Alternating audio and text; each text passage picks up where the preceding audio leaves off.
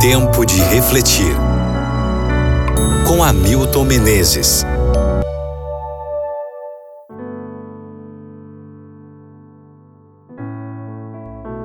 Marcos capítulo 12, versículo 34. Vendo Jesus que ele havia respondido sabiamente, declarou-lhe: Não estás longe do reino de Deus. Muitas vezes os escribas e fariseus foram repreendidos por Jesus. Mas houve um escriba que lhe atraiu a simpatia. O escriba havia perguntado a Jesus qual é o principal de todos os mandamentos. E Jesus lhe respondeu que é amar a Deus de todo o coração e ao próximo como a si mesmo. Marcos 12, 28 a 31. O escriba elogiou a resposta de Jesus e a complementou dizendo que amar a Deus de todo o coração e ao próximo como a si mesmo excede a todos os holocaustos e sacrifícios. Quando o escriba disse isso, Jesus afirmou que ele não estava longe do reino de Deus. Para Jesus, a religião se resumia em amar a Deus e ao próximo. Ou seja, a única maneira em que alguém pode provar que ama a Deus é demonstrando amor ao próximo. O escriba aceitou esse conceito e acrescentou que tal amor é melhor do que oferecer sacrifícios. Ele ecoou o que o profeta Samuel havia dito muito tempo antes: Eis que o obedecer é melhor do que o sacrificar, e o atender melhor do que a gordura de carneiros. 1 Samuel 15, versículo 22.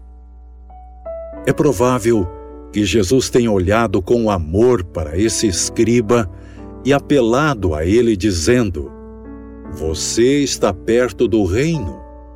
Por que não dá mais um passo e me aceita como o Messias, tornando-se cidadão desse reino? Geralmente nos referimos ao reino de Deus como uma instituição a ser estabelecida por ocasião da volta de Jesus. Mas esse é o reino da glória. Entretanto, Cristo se referiu mais frequentemente ao reino da graça, que ele veio estabelecer aqui e que não vem com visível aparência. Lucas 17, versículo 20. Esse reino é uma realidade no coração de todos os que nele creem e se tornam filhos de Deus. Para ser cidadão desse reino, é preciso amar. A escritora Evelyn Underhill estava tendo problemas espirituais e escreveu ao seu conselheiro espiritual, o barão von Hügel. Ele a aconselhou a passar menos tempo em meditação espiritual e a dedicar mais tempo às pessoas, ajudando-as em seus problemas. Cristóvão Colombo, em uma de suas grandes viagens, viu um dia folhas e galhos flutuando no mar.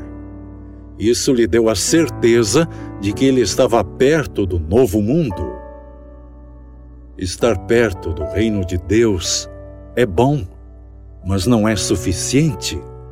Podemos ter certeza de que o reino de Deus está em nosso coração quando tratamos os outros com amor. Faça isso no dia de hoje e ore comigo agora. Grande Deus e Pai, me ajude a amar-te, mas principalmente a amar o meu próximo, a fazer o melhor por ele, porque é somente assim que o reino da graça acontece na nossa vida. Me ajude para isso, Pai. Em nome de Jesus.